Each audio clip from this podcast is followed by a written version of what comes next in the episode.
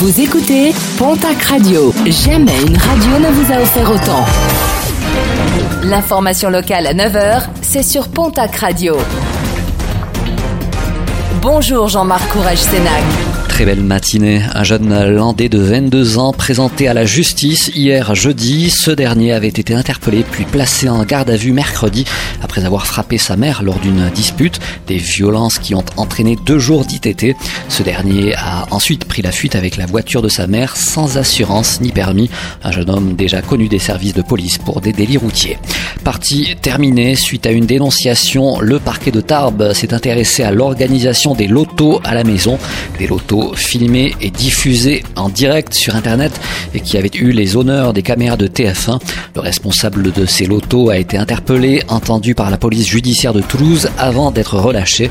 Depuis euh, le premier confinement, ces lotos ont permis de redistribuer plus de 300 000 euros à des associations locales ou caritatives.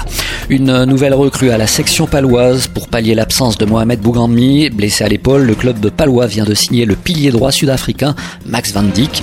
Le joueur connaît bien le top 14 pour avoir passé 4 saisons sous les couleurs du stade toulousain. Le joker médical pourrait faire son entrée de jeu le 16 avril prochain lors du derby du 64 face à Bayonne au Hameau. Le programme sportif de ce week-end avec en rugby la 25e journée de Pro D2. Mont-de-Marsan reçoit ce soir l'équipe de Soyon à Goulême. Coup d'envoi de la rencontre à 19h.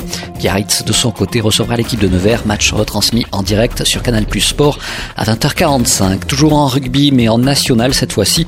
Dax se déplace demain samedi à Bourgoin-Jallieu Dimanche, le Stade Tarbes Pyrénées Rugby recevra à Trélu l'équipe de Blagnac. En basket, Jeep Elite, l'élan Béarnais devra confirmer Polak Ortez qui se déplace ce soir à Chalon en Champagne. Premier rebond programmé à 19h. En nationale masculine 1, déplacement demain samedi de l'Union Tarbes de Pyrénées à Bordeaux.